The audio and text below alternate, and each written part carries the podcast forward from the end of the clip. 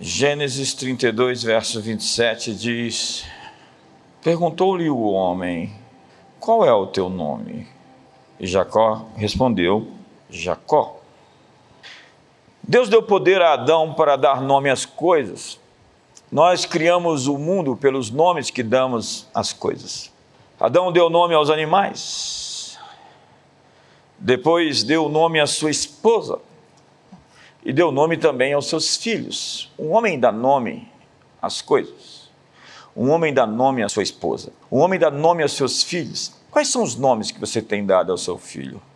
Qual é o nome que você dá à sua esposa? Qual é o nome que você dá ao seu marido? O homem define o nome das coisas ao seu redor. Isso aqui se chama livro, porque alguém o chamou assim. Há na filosofia uma ideia de que se algo não tem nome é porque algo não existe. Como algo pode existir se não tem um nome? Como pode se definir algo se aquilo não pode ser de alguma maneira descrito?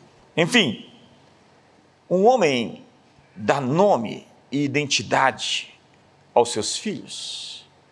A autoestima dos filhos depende muito dos nomes que seus pais pronunciam sobre eles.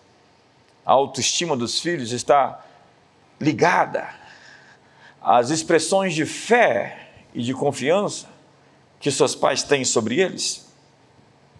Um homem dá nome, e Jacó aprendeu sobre isso nesse texto. No capítulo 49 de Gênesis, ele vai dar nome e identidade aos seus filhos. Judá, você é um leãozinho. Issacar, você é um jumento de ossos fortes. Dan é uma serpente. Gade será um vencedor de exércitos.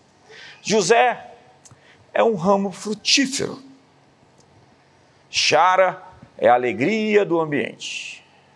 Caris quer mandar em todo mundo.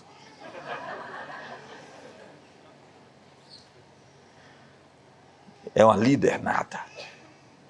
Ela vai e diga: Venha comigo, papai. Jacó está ali e de repente Raquel está morrendo. E ela batiza seu filho com o nome da sua dor, do seu trauma, da sua frustração. Quantos de nós estamos dando nomes às pessoas a partir de nossas frustrações?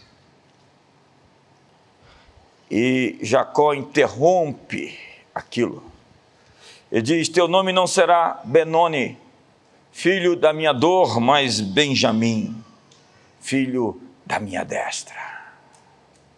Deus tem um outro nome, um ressignificado, uma nova expressão acerca de você e especialmente desse novo turno. Como você chama seus filhos? Para o menino, você é um estúpido, um idiota, um efeminado, uma gaivota. Para uma menina, você é imprestável, você é uma prostituta. Não é à toa que Jesus troca o nome dos discípulos. Simão, a quem deu o nome de Pedro, uma rocha. Simão, o instável, se torna algo confiável, algo firme. Tiago, filho de Zebedeu, e João, irmão de Tiago, são os filhos do trovão, os filhos da tempestade. Eles são incrivelmente fortes para domar as situações difíceis, as pressões, são os Boanerges. Radassa virou Esther. Saulo é Paulo. Jacó agora então é Israel. Abrão é Abraão. E Sarai é Sara. Por que essa reengenharia verbal? Por que essa renomeação Porque para a nova fase que temos que viver, temos que acrescentar valor, identidade a como nos definimos. Porque não é simplesmente um nome ou um título que define um homem, mas um homem define o seu nome e o seu título. Quando Jesus foi batizado, o pai disse: Tu és o meu filho amado. Esse é um nome. Tu és um filho amado. E quando eu saio de casa com essa projeção, com essa marca, com essa sentença, com essa convicção, então eu encontro o diabo lá na frente. E o diabo diz: Se tu és o filho de Deus, logo depois, imediatamente, você diz: Olha aqui, Satanás, você chegou atrasado. Eu acabei de dizer que sou um filho amado, que eu sou o filho amado. Então, sua tentação não tem poder sobre mim, porque eu não estou carente de você, dos seus elogios, das suas pretensões, porque a alma farta pisa o favo de mel, mas para a sedenta até o amargo é doce. Então comece a elogiar sua esposa, amigo, porque tem uns ricardão por aí não, não, nada justifica isso. A verdade é que você tem que deixar o diabo um passo atrás de você. E Deus sempre está um passo à frente. A identidade de Jesus era maior que as suas tentações. Essa questão de identidade é tudo quando você sabe quem você é, você não precisa olhar nos olhos das pessoas para dizerem quem você é. Por favor, me diga quem eu sou. Me afirme, me confirme. Preciso da sua validação. Jesus disse assim: Eu não preciso da validação de vocês. Eu vim do Pai. A propósito, as Escrituras testificam de mim, Moisés fala de mim, João Batista testifica de mim, as obras que eu faço testificam de mim, e o Pai dá testemunho de mim. Jesus é uma pessoa resolvida para dizer que o que ele disse, eu sou, eu sou, eu sou, eu sou. Ele sabe quem é. Ele não precisa ficar buscando a popularidade e o aplauso e a afirmação das pessoas para se sentir bem consigo. Pessoas resolvidas são pessoas caras. Pessoas resolvidas não precisam se conformar ao ambiente, elas modelam, moldam o ambiente. São termostáticas, elas definem a temperatura. A identidade de Daniel e de seus amigos é maior do que o peso da Universidade da Babilônia. Eles chegam num lugar onde só se estuda macumba, né, feitiçaria, onde só se estuda bruxaria. E eles estão ali e eles são impermeáveis. Eu estou atrás de pessoas impermeáveis. Elas não cedem à pressão. A pressão não as forma elas não são simplesmente produto do ambiente, elas produzem o ambiente. Ei, ei, você está aqui?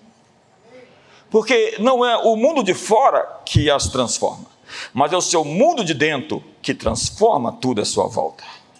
E Daniel e aqueles meninos chegam na Babilônia, e é incrível porque eles viram a Babilônia de cabeça para cima, e os reis se convertem e a Bíblia diz, um texto lá em Daniel, capítulo 1, que Daniel ficou na corte desde Nabucodonosor até Ciro.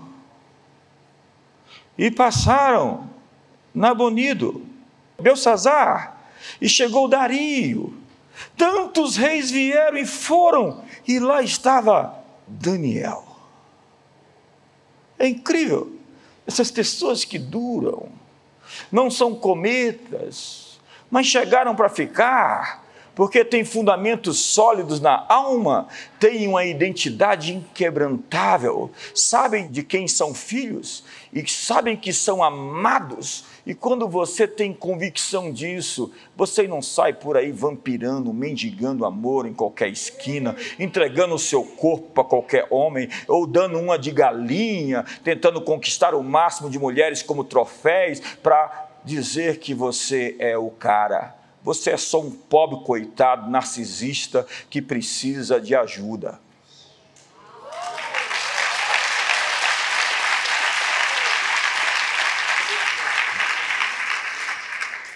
E a propósito, é lobo também.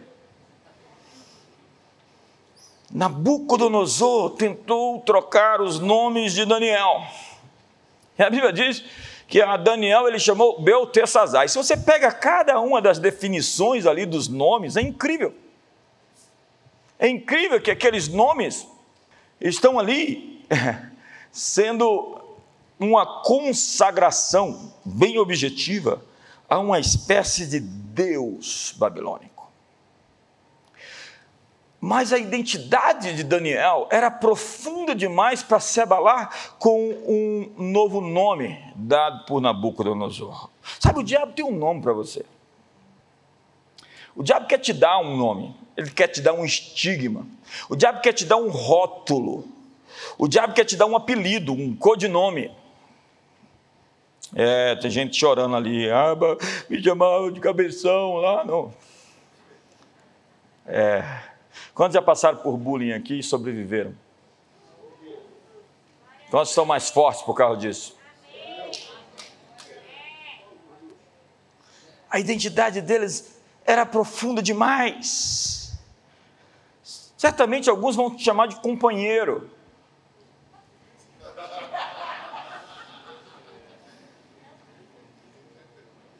Companheiro.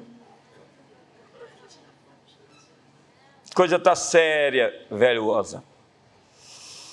Outros vão apelidar você.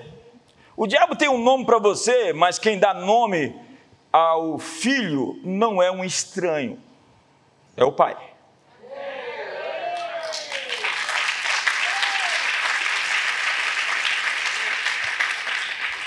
A gratidão dá nome às coisas. Disse que hum, Matthew Henry, o grande linguista, quando foi roubado, certa vez disse: Eu quero agradecer primeiro, porque nunca fui roubado antes. Segundo, eu quero agradecer que, embora tenham levado minha bolsa, não levaram minha vida. Terceiro, eu quero agradecer porque levaram tudo que havia na minha bolsa, mas não havia muito. E quarto, eu agradeço porque foi eu quem fui roubado e não eu ter sido o ladrão.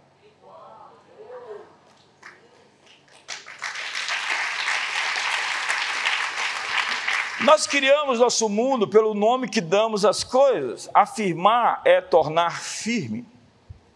Quando Adão deu nome aos animais, ele estava profetizando o DNA daqueles seres. E que eles estavam para se tornar algo, não apenas chamando-lhes um nome de animal normal, como Fifi ou Totó, Adão nomeou sua mulher e chamou-a Eva. Antes ela era Isha, e ele o Ish. E aí parou. Homem e mulher, macho e fêmea, Deus assim os criou. Eva, então, significa mãe dos viventes. Essa é a sua identidade. Ela não tinha filhos até que seu nome foi mudado de Isha para Eva. A mudança de nome deu a ela o poder de conceber. Após a declaração profética, Eva deu a luz a Caim e Abel. Nomes não são apenas uma questão de semântica, nomes nos afetam. Adão recebeu o poder de dar nome às coisas. Nós criamos o mundo pelos nomes. Você pode dar nome às coisas. Você pode dar um nome à sua crise, tipo tratamento de Deus para quebrar o orgulho. Ei, ei, uma vez eu orei por alguém, falei, Deus, tem compaixão, misericórdia. E é incrível, porque eu fui confrontado por Deus, porque Deus diz: tira sua mão da minha mão. Eu falei, a coisa ali é séria. Não quero nem saber o que esse povo está fazendo. Ou então, o nome da sua crise é aquele milagre que Jesus fez. Os discípulos chegam e dizem: Esse cego pecou ou foram seus pais que pecaram para que isso acontecesse sobre ele? Ele disse: nenhuma coisa nem outra. Ele está assim para que se manifeste nele as obras de Deus. Para a glória de Deus, ele está assim, para que o um milagre aconteça e isso se torne um testemunho. Então a sua crise tem um nome: testemunho. Chame a sua crise de testemunho. Ou pode ser o treinamento para o chamado um testemunho para quem não crê. Para Lázaro, o nome da sua morte se tornou a hora errada de morrer. Dê um nome às suas crises financeiras. Você pode chamá-las de intervalos para uma grande colheita. Está passando luta? Diga, eu estou na entre safra.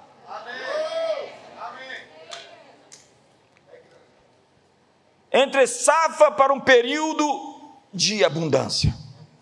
O nome da sua crise, ou o nome da crise da mulher com fluxo de sangue foi o fim de uma estação de dor. Dê um nome à sua enfermidade. A possessão da filha da mulher cirofenícia teve o um nome quebrantando o orgulho. O cego de nascença oportunidade de expressão da glória. Dê um nome à sua circunstância. Jogue fora a sua identidade de vítima. Tem gente nessa coisa marxista. O mundo se dividiu entre opressores e oprimidos. Então, se você quiser se cercar de privilégios, se torne parte de uma minoria oprimida. Essa é a escola de Frankfurt. O mundo dividido entre a grande maioria opressora e as minorias. Então, seja uma vítima. Faça parte de algo que você possa, de alguma maneira, ganhar algum tipo de vantagem. Muitas vezes, então, a crise de uma pessoa se torna uma identidade. A pergunta é: qual era o nome do homem na Porta Formosa? Como é que ele chamava? Qual era o nome do homem no tanque de Bethesda? Como era o nome daquele homem? Qual era o nome do Gadareno? Qual é o teu nome de legião? Nós não sabemos o nome dessas pessoas, porque a sua identidade estava na sua crise. Eu não sei o nome de algumas pessoas, eu sei que é aquela pessoa que foi traída. Ah, é. Qual é o nome dela? Eu não sei, eu sei que ela foi traída. Por que, que eu sei? Porque ela fez da sua dor a sua identidade. Qual é o nome dele? O nome dele é Me Dá Dinheiro Emprestado. Como? Eu não sei o nome dele, mas o negócio dele é pedir dinheiro emprestado para todo mundo. Eu não sei o nome dele. O nome dele é o quê? O nome dele é Ai, com dor. Por que, que eu estou com dor? Não, porque eu vivo com dor. Uma hora ela está aqui, outra hora ela desce para cá, outra hora está tá ali. Gente que reclama o dia inteiro. Qual é o seu nome? Ah, me chamam de maluco. Não, eu não perguntei do que chamam você, mas como você se chama. Alguns se definem como vítimas. Uma vítima é uma pessoa impotente que faz com que todos sintam pena deles. Ou é uma pessoa raivosa que quer seus direitos. Uma vítima tem sempre um culpado por tudo que está errado na vida dela.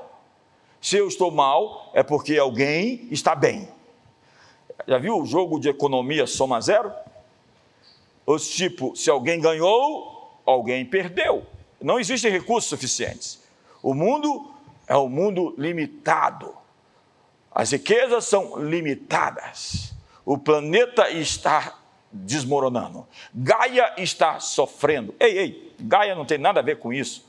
O Criador bendito e excelso, que colocou 200 bilhões de estrelas somente na Via Láctea, está mandando uma mensagem para todos nós, que Ele é El Shaddai, o Deus mais que o bastante, o Deus que mais suficiente, e que há um espaço no topo para todos nós, há recursos e há abundância, se nós tão somente transformarmos o que existe no que nós precisamos. Então pegue areia e transforme em microchip, transforme a água em alguma coisa potável, como hoje os. Eu estava lá em Israel e conversei com o chefe, é, o porta-voz do exército israelense. Um sujeito muito temente a Deus. Ele ainda não acredita no Messias, mas ele teme muito a Deus. E ele me disse: Nós, Israel, reaproveitamos mais de 80% de toda a água que usamos. A propósito, vocês passaram ali de frente àquele presídio, comeram aquelas mexericas, as mexericas foram irrigadas pelos xixi dos presos. Falei, muito obrigado. Então, lá não tem quase água. E a escassez de água fez com que eles aproveitassem toda, quase toda a água que eles usam. O segundo país que mais reaproveita a água é a Espanha, com 22%, e o terceiro com os Estados Unidos, com 20%. Então, economia não tem nada a ver com dinheiro, tem a ver com aproveitar os recursos que existem. Eu vi o mapa das startups israelenses e eu posso passar para qualquer um de vocês. Posso publicar lá no meu Instagram. São dezenas de unicórnios. Um unicórnio é uma empresa com valor de mercado de mais de um bilhão de dólares. E agora, a terra que mana leite e mel, lá de Deuteronômio, é a terra que mana inovação tecnológica e startup. Eles estão à frente do mundo em robótica. Eles estão à frente em tecnologias de curar doenças como o mal de Alzheimer. Eles simplesmente pararam. Não é que eles curaram, mas que eles estancaram, não avançam, eles criaram produtos. Eu fui lá na Universidade Hebraica de Jerusalém, existe uma parede só sobre inovação tecnológica, outra parede só de prêmios Nobel. Um país do tamanho do estado de Sergipe, que está transformando o mundo com ideias. Ei, qual é o seu nome? O seu nome, Jacó, será Israel, príncipe de Deus. E ao se ver como um príncipe de Deus, você vai parar de enganar as pessoas, Jacó. Você vai parar de dar o tombo nos outros. Você vai parar de falar mal das pessoas. Você agora é um príncipe. Ande, coma, sente-se levante-se, converse como um príncipe, porque é isso que você é. E quando você descobre que é um príncipe, você para de se arrastar. A propósito, homem, mulheres gostam de homens que se respeitam, que têm autoestima, que as protegem, que as defendem, que lutam por elas. Esqueça as feministas, que não querem que você abra as portas, que não quer receber flores. Mulher de verdade, gosta de homens que se põem na frente delas e que estão dispostos, segundo a Bíblia, a morrer por elas. Você sabe de onde vem esse amor romântico? Esse amor romântico vem do, da visão judaica de mundo. E ele é repetido por Paulo, lá, principalmente em Efésios.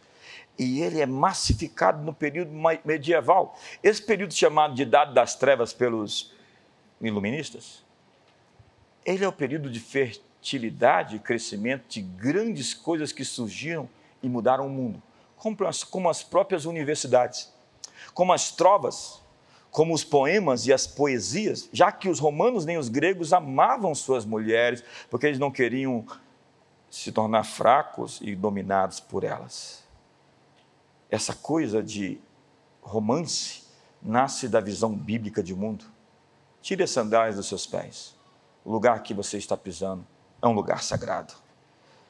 Mas uma vítima, por vezes, apresenta um quadro de complexo de Marte, onde é mais fácil morrer para Deus do que viver para Cristo. E a propósito, uma pessoa doente não devia procurar outra pessoa doente para se aconselhar, mas alguém sarado. E é incrível como ele se atrai foi feita uma pesquisa onde introduziram um fofoqueiro dentro de um grupo de uma empresa de 50 pessoas. Rapidamente, aquela pessoa encontrou a pessoa certa que gosta de falar. E como diz o autor a Provérbios, é uma alegria, é como um manjar, uma comida fina em seu intestino, o mexerico, em seu estômago. Falar mal das pessoas para alguns é agradável. Sinto dizer que você está doente. Dá um sorriso para o irmão do seu lado e fala: está tenso aqui hoje.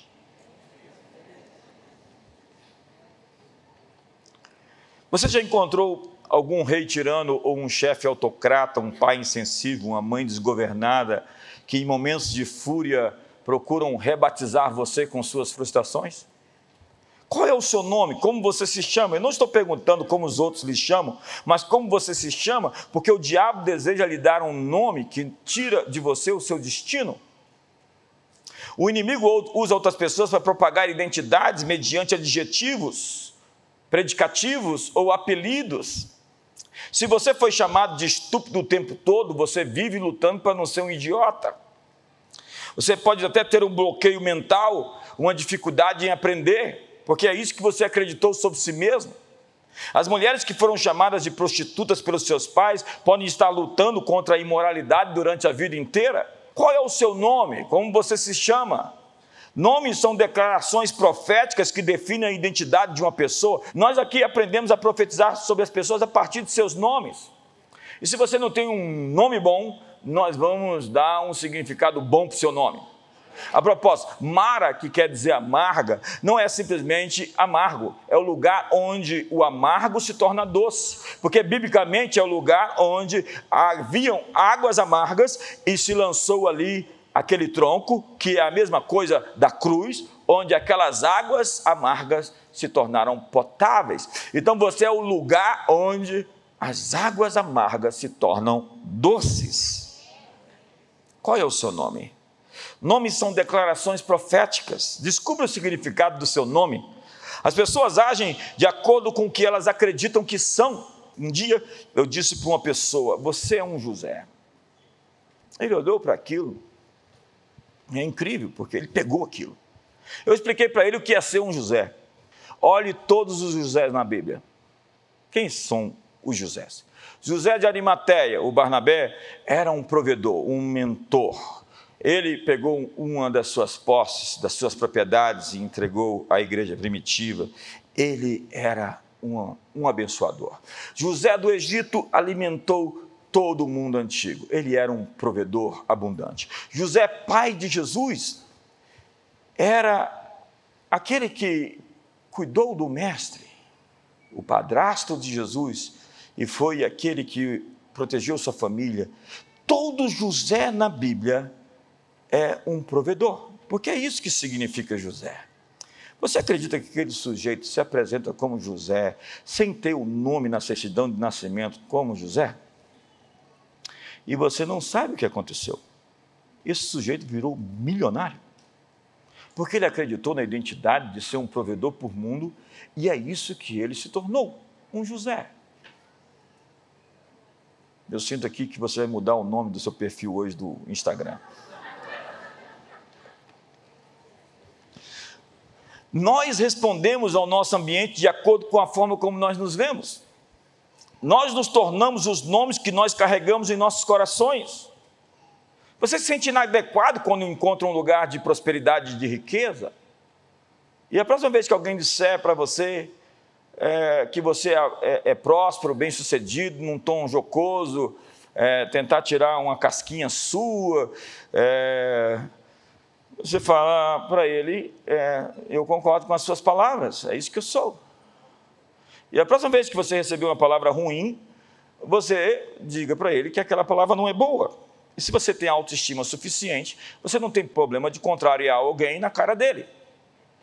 Se você sabe que Deus está sorrindo para você, você não precisa ficar tentando ser agradável com todo mundo. Obviamente que também eu não estou dizendo para você ser desagradável com os outros. Estou dizendo para você que em alguns momentos, necessariamente, você vai ter que olhar para aquela pessoa e dizer: olha, bola fora, você não sabe o que está fazendo, desculpe, eu vou dar descarga na profecia que você me deu. Flush. Adjetivos são como pinturas de um retrato nosso. Aqui a gente ensina isso, tá? De maneira elegante, fina, educada. Se há uma maneira elegante de fazer isso. Essas são as lentes através da qual vemos o nosso mundo. Por que, eu estou falando tanto de profecia? Porque tem muito profeta doido aí, gente.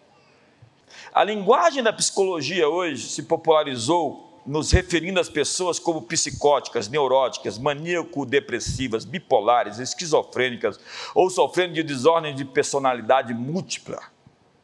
Reforçamos então a doença, procuramos o maluco. Eu passei seis meses numa matéria chamada Estudando a Observação. Vamos ver como é que ele reage. Tem um maluco aí. E o pior é que tem. Todo mundo tem um maluco. A dose é o que define se é veneno ou remédio. Ninguém é normal. É como diria ali aquele amigo nosso, lembra? Eu sou normal. Mas aí, nós nos tornamos vitimólogos ou patologizadores. E aí o sujeito trata uma pessoa a partir de um rótulo. O que ele é? Ele tem toque. O que, que é? Maníaco depressivo. O que, que ele é? Ele tem não, não estou perguntando o que, que ele tem, eu estou perguntando quem ele é. Porque você não pode ser conhecido por um diagnóstico. Por favor, nem diga esse diagnóstico, nem se rotule, nem acredite nisso. Por favor. Você é muito mais do que os nomes que você recebeu. Você está além, acima disso tudo.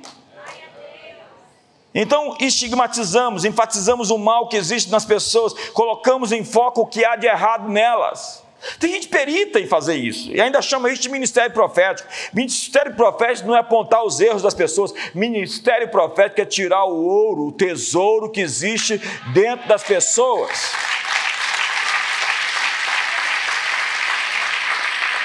Vai para a Bíblia, Gideão está se escondendo aí, general. Tem uma chamada para você, mas eu estou me escondendo e com medo aqui. Você, meu general. Ei, ei, ei, ei, ei, Jeremias, eu só sou uma criança. Não, você é um profeta Antes de nascer, eu te fiz profeta para as nações. Não, é, é, Moisés, não, eu tenho um problema lá no Egito, eu não posso nem voltar lá, Senhor. Você não sabe nem o que eu fiz lá. Não, eu sou, eu estou enviando você como um libertador para o Egito. Deus tem um novo nome para você, para essa nova estação. Quantos querem um novo nome para essa nova estação? Nomes são declarações proféticas. Grandes nomes podem liberar o poder em nossas vidas e nos trazer para o nosso destino dado por Deus, porque Deus mudou o nome das pessoas na Bíblia.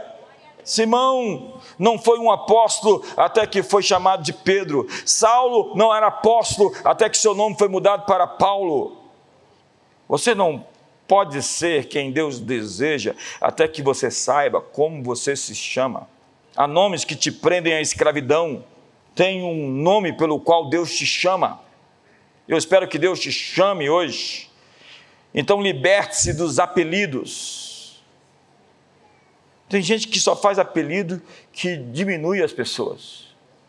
Tem gente que tem a marca de tentar diminuir os outros para se sentir melhor sobre si mesmo ele fala mal dos outros para se sentir melhor sobre si mesmo, ele diminui os outros para poder se sentir melhor com relação à sua inferioridade. Pessoas inferiores, sempre que se sentem inferiores, sempre vão tentar diminuir as pessoas para poder pelo menos competir com elas. Mas quando você é grande, você quer levantar as pessoas, porque é isso que você é, grande. Gênesis 32, então encontramos Jacó em um rio chamado Jaboque que significa vazio e sozinho. Seu irmão está atrás dele, querendo matá-lo. Existe uma sentença de morte. Suas esposas estão sempre discutindo umas com as outras. E seu sogro está furioso atrás dele. Jacó sabia que ele era parte de um grande problema. Jacó significa trapaceiro. Ele se lembrava de suas deficiências quando as pessoas lhe chamavam pelo seu nome: Ei, Jacó! Jacó, e nós agimos sempre como acreditamos que nós somos. Ele enganou.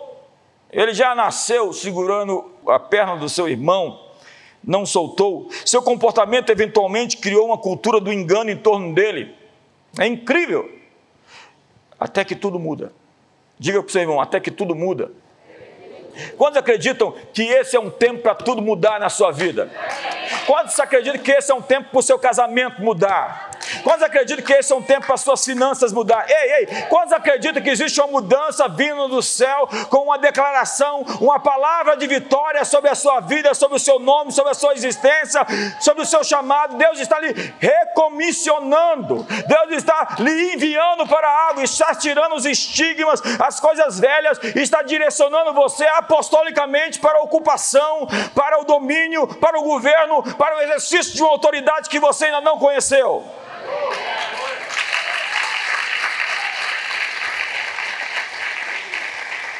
Então Jacó se encontra com um anjo. E você sabe que está tendo uma vida difícil quando até mesmo um anjo enviado por Deus para te abençoar não gosta de você. Ele luta com ele a noite toda e o anjo massacra ele. Mas Jacó se recusa a deixar o anjo. Vai até ele e diz: Não te deixarei enquanto não me abençoar. E o anjo diz: Meu turno acabou, é uma paráfrase. Meu turno acabou, porque é de manhã e eu tenho que sair. Mas Jacó persiste. Finalmente o anjo lhe pergunta: Qual é o teu nome? Pergunta para o irmão do seu lado: Qual é o teu nome? Ele responde: Jacó. Então o anjo diz: Agora eu vou mudar o teu nome. Seu nome não será mais Jacó, mas Israel, porque lutaste com Deus e com os homens e prevaleceste. Está certo que Jacó saiu dali mancando, e o resto da vida mancou, porque o encontro verdadeiro com Deus faz você andar diferente.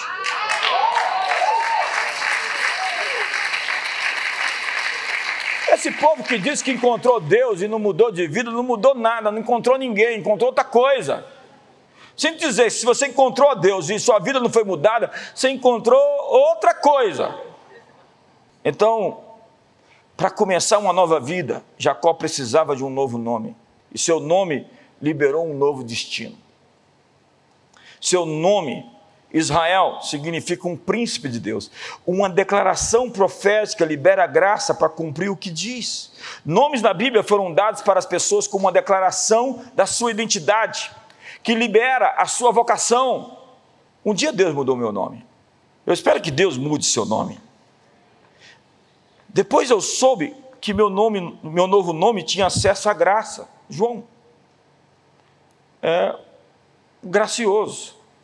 Deus é misericordioso. Então, minha identidade é definida pela graça, pelo seu favor, pela sua bondade. Seu nome define a sua identidade. Qual a primeira coisa que você pensa depois de descobrir o sexo do bebê? Qual vai ser o nome? Quando percebemos quem somos, nós mudamos o nosso comportamento, porque o que fazemos está de acordo com quem somos. Quem somos define o que fazemos. Você pode estar, então, agindo fora da sua identidade. Você está agindo na sua subidentidade. Tem coisas que não combinam com você, nossa sociedade tem uma crise de identidade. A maioria das pessoas não sabem quem elas são. E Jesus veio ao mundo para nos dizer quem nós somos. Moisés é o tirado das águas, jogado no rio Nilo, levado pelo capricho das águas. Mas o mesmo rio que afoga é aquele que se torna o calçamento, o pavimento, o piso para o palácio do rei. Deus é muito engraçado. Ele pega um hebreu e coloca dentro do palácio de Faraó. E quem é esse hebreu? Esse hebreu vai acabar com o império. E Faraó está alimentando o inimigo. E ele estuda na Universidade do Sol e aprende os hieróglifos. E Faraó está educando o inimigo. E Faraó está simplesmente você não acredita que Deus tem um Moisés hoje escondido dentro dos palácios do inimigo? Você não acredita que Deus tem uma jogada para fazer esse segundo semestre no Brasil e nas nações? Você não acredita que Deus não vai dar uma resposta a todo esse período de crise que a gente está vivendo já há mais de um ano? Que não existe alguma coisa do mistério da providência em curso? As águas assombram Moisés. Ele é lançado no Nilo para morrer, mas à frente do Mar Vermelho, em mar as águas se amargam e o povo murmura. Em Massá e Meribá as águas da discórdia. Ele vai de água em água, de batismo em batismo, de imersão em imersão. Moisés é o tirado das águas. Saindo do Egito, o Mar Vermelho se transforma numa parede. Moisés fica encurralado, sem saída, sem opções o mar vermelho é a sua sepultura. Não, é a sepultura dos seus inimigos. O mar se abre e se transforma na vereda da história, uma parede marcando a travessia, um caminho para a terra prometida. Logo depois falta água, é a síndrome da água, o tirado das águas. Tem água onde Moisés vai. E tudo tem a ver com o nome dele. Assim como tem graça onde eu chego, porque é isso que significa o meu nome? Como é o teu nome? O que significa o seu nome? Qual é o significado da sua vida que está escondido no nome que você carrega? Então, eles encontram águas amargas, e em Mara, ele joga um tronco na água amarga que fica potável. Moisés aprende a lição de casa: com um limão se faz uma limonada. A árvore produziu uma cruz que se lançou no nosso poço amargo e o fez doce, transformou nossas misérias em triunfos. Dê um nome às coisas. Em Meribá, lugar da água, fala ele a rocha e ela dá água. Chega em Massá e Meribá, e o próximo passo era o Jordão, a terra prometida. E diante da água, a sua fraqueza se transformou na sua força, mas agora a sua força se transforma na sua fraqueza, o homem mais manso da terra, o mais controlado e o mais ponderado, fica irado. E ao invés de falar a rocha, pega seu cajado e bate duas vezes contra a rocha. É, foi ali que ele ficou fora da terra prometida. Mas, como ele é conhecido na história? Moisés, o servo do Senhor, fiel em toda a minha casa. Esse é o nome, é o adjetivo que Deus usa ao tratar Moisés. É assim que ele chama Davi, apesar dos seus erros. Seus erros não são lembrados. Ele é chamado no Novo Testamento o homem mais citado na Bíblia depois de Jesus como o homem segundo o coração de Deus de Sara. O autor a Hebreus não fala de dúvidas, não fala que ela riu da promessa, mas diz que ela é uma mulher de confiança, que acreditou em Deus. Mas não é isso que você leu em Gênesis. Em Gênesis ela duvida e ri. E em Hebreus está dizendo não sobre os erros dela, mas o que ela se tornou depois que ela venceu seus medos e a sua incredulidade. Deus, como um pai, não lembra de você todo lambuzado, cheio de sujeira, quando você era uma criança. Ele tem uma imagem de você no seu destino final, maduro, completo, feito e poderoso. Você pode ser lembrado e é lembrado por Deus pelos seus melhores momentos. Dispense da sua vida as pessoas que só se lembram de você dos seus piores momentos. Mas se é sua esposa e seu marido, fora de questão. Então, Abraão, e com isso eu termino. Mais forte, vamos lá. Com isso eu termino. Então, Abraão é chamado de o pai da fé por nós, mas por Deus ele é chamado de amigo. Imagina alguém que Deus chama de amigo. E Deus fala assim: Eu vou fazer algo, e eu não vou falar para o meu amigo. Você sabe o que Deus diz em Amós? Deus não fará nada sem antes revelar aos seus servos, os profetas. Profetas de verdade sabem qualquer coisa que vai acontecer na sua vida antes que aconteça. A propósito, profetas têm segredos com Deus. E não é tudo que você ouve de Deus que que sair por aí falando. Deus já me disse coisas no chuveiro. Se ele me disse no chuveiro, é porque só ele tem que saber. Quantos entenderam? Antes de Abrão ter a sua chamada, ele teve que ter uma mudança de nome para atender isto. Deus disse a Abraão que ele ia ser pai de muitas nações, mas seu nome não não representava isso. Vocês lembram? Nós éramos a comunidade cristã de Brasília. Isso resumia o nosso chamado, uma igreja local para uma cidade. Em 2008, nós nos tornamos comunidade das nações. E é isso que nós estamos fazendo agora, invadindo as nações. Antes que Abraão pudesse entrar em seu destino, seu nome tinha que mudado, tinha que ser mudado de Abraão, que significa pai exaltado para Abraão, pai de uma multidão. Porque o seu nome limitava o seu destino. Pergunta: quais nomes limitam o seu destino? Quais declarações que você acreditou que limitam o seu destino? Quais mentiras você creu?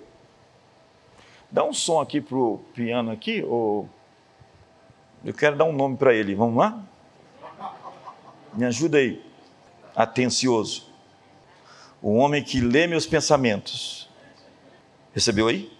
Um homem de fé. Eu quero que você saia daqui hoje, vá para sua casa e dê um nome para esse semestre. Qual é o nome desse semestre? Para muitos vai ser uma virada. Para mim já não é uma virada, porque já deu virada e só se for uma coisa ainda maior. Qual é o nome desse semestre? Quando nós chegarmos ao céu, nos será dado um novo nome escrito em uma pedra branca que só saberemos nós e Deus. Esse nome irá nascer de uma pedra branca que ninguém sabe, mas só você e Jesus. Você sabe o que Deus está dizendo? Que no novo Aion, na eternidade, você precisa de uma nova identidade, que é congruente com o nosso novo chamado. E para isso você precisa de um novo nome. Para esse novo semestre. Qual é o seu nome? Tarzan. Não. Não tenha o nome de legalista. Não tenha o nome de rígido demais. Não seja sábio demais, nem reto demais, por que você destruiria a ti mesmo? Feche seus olhos hoje. Já falei há 59 minutos. Eu pensei que só tinha falado 20. Qual é o meu nome? Pregador. Eu nasci para pregar. Paulo fala: Eu sou pregador, apóstolo e mestre. Ele sabe quem é. Então ele fala para Timóteo: prega a palavra, insta exorta, sendo oportuno ou não, prega a palavra. Quem você é? Qual é o teu nome? Você está mentindo. Você não é isso, você é filho da luz, da verdade. Ande na luz, sai das sombras. Qual é o teu nome? Teu nome é Santo. Você é de santos como eu sou santo. Teu nome é puro. Teu nome é próspero. Teu nome é graça, é favor. Eu falei, final do ano passado, sobre um tempo 10x. E foi Daniel e seus amigos que se tornaram dez vezes mais sábios, mais inteligentes, mais capazes do que todos os outros sábios da Babilônia. Deus diferenciou Daniel, porque ele não se importava com os nomes que ganhava do rei, e não comeu das iguarias que serviam na Babilônia, e estava ligado ao fuso horário de Jerusalém, não o fuso horário da Babilônia. Ele era um profeta. E Daniel sozinho moveu o céu e trouxe o cumprimento da palavra de Jeremias em 21 dias de jejum. Talvez você tenha que jejuar alguns dias. Talvez é importante que você quebre essas cascas, essas crostras, essas fortalezas que existem em você. Você está tão preso, cheio de amarras e de nós, tão cheio de conceitos e de preconceitos, de pré-condicionamentos. É hora de se libertar, seu nome é livre. Se o Filho vos libertar, verdadeiramente sereis livres. Seu nome é liberto, seu nome é libertação, seu nome é liberdade, seu nome é espontaneidade, seu nome é verdade, seu nome é pureza, seu nome é poder, seu nome é sabedoria, é justiça, é alegria. Qual é o teu nome? Qual é o teu nome? Acrescente hoje ao seu nome o sobrenome Graça. JB Carvalho da Graça. Ou JB Carvalho do Favor, da bondade, da fidelidade de um Deus que vai conduzir sua vida, minha vida, com mãos amorosas para o meu destino, para o seu destino. Se entregue hoje. Se renda agora. Você está lutando com Deus. Pare de lutar. Jacó, qual é o teu nome? Todo lugar que pisar a planta do seu pé, eu vou tenho dado por herança. Esforça-te, tem bom ânimo. Teu nome é fecundo, é fértil, é produtivo. Teu nome é mãe de família, mãe de filhos. Teu nome não é estéreo. Teu nome não é sequidão. Teu nome não é escravidão. Teu nome não é miséria. Teu nome é fartura, abundância, transbordamento. Teu nome não é dívida, teu nome não é vergonha, teu nome é exaltação, teu nome é glória. Teu nome não é doença, não é patologias. Teu nome é força, saúde, energia. Virá sobre ele do tronco de Jessé, da raiz de Davi o Espírito do Senhor, o Espírito de sabedoria e entendimento, o Espírito de fortaleza e de conselho, o Espírito de conhecimento e de temor do Senhor.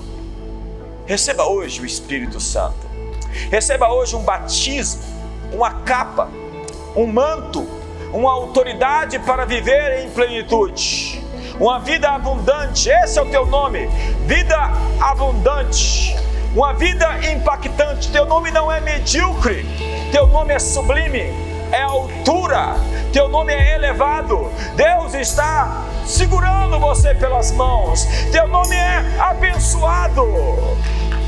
Levante as suas mãos, receba hoje as palavras de Deus para o seu destino que se quebrem os rótulos, que se quebrem os estigmas, as mentiras que você acreditou sobre si mesmo sejam desfeitas, sejam derrubadas, sejam quebradas, sejam anuladas. Levante as suas mãos hoje e simplesmente o invoque, porque todo aquele que invocar o seu nome será salvo.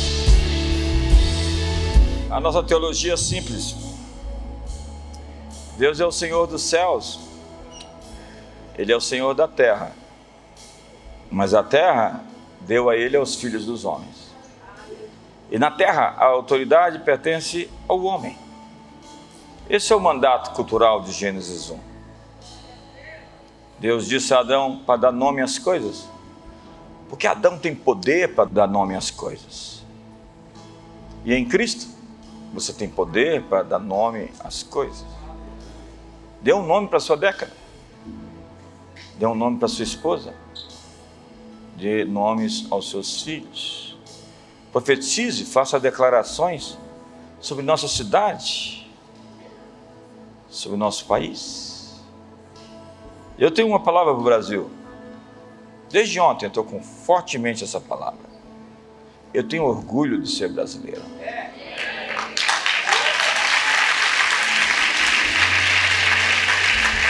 E se você ainda não tem, é porque você está prestando atenção nas coisas erradas. Há muitas coisas acontecendo. E essa nação, o nome dela é incrível. O nome dela é farol para o mundo. O nome dela é terra redimida. É celeiro das nações. Qual é o nome da sua família? Meu nome é Carvalho. Eu herdei do meu pai. E eu me sinto um carvalho. Carvalho é uma árvore forte, vigorosa. Está até na Bíblia, carvalhos de justiça. E JB também está lá. E João capítulo 1, verso 6 diz: E houve um homem enviado por Deus cujo nome era João. Eu sei de que João que se trata. Eu sei que também está ali por minha causa. Enfim, assuma sua identidade. Não vive na sua subnatureza. Não rasteje. Não ande na carne, nas suas paixões. Ande no espírito. Ande na verdade. Ande em poder. Ande em vitória. Este semestre será incrível. Incrível. Incrível. Extraordinário. Exponencial. Arrume um adjetivo. Arrume um nome. Acredite nisso, porque tudo é possível ao que crer. Que o amor de Deus, a graça de Jesus e a comunhão do Espírito Santo seja sobre a sua vida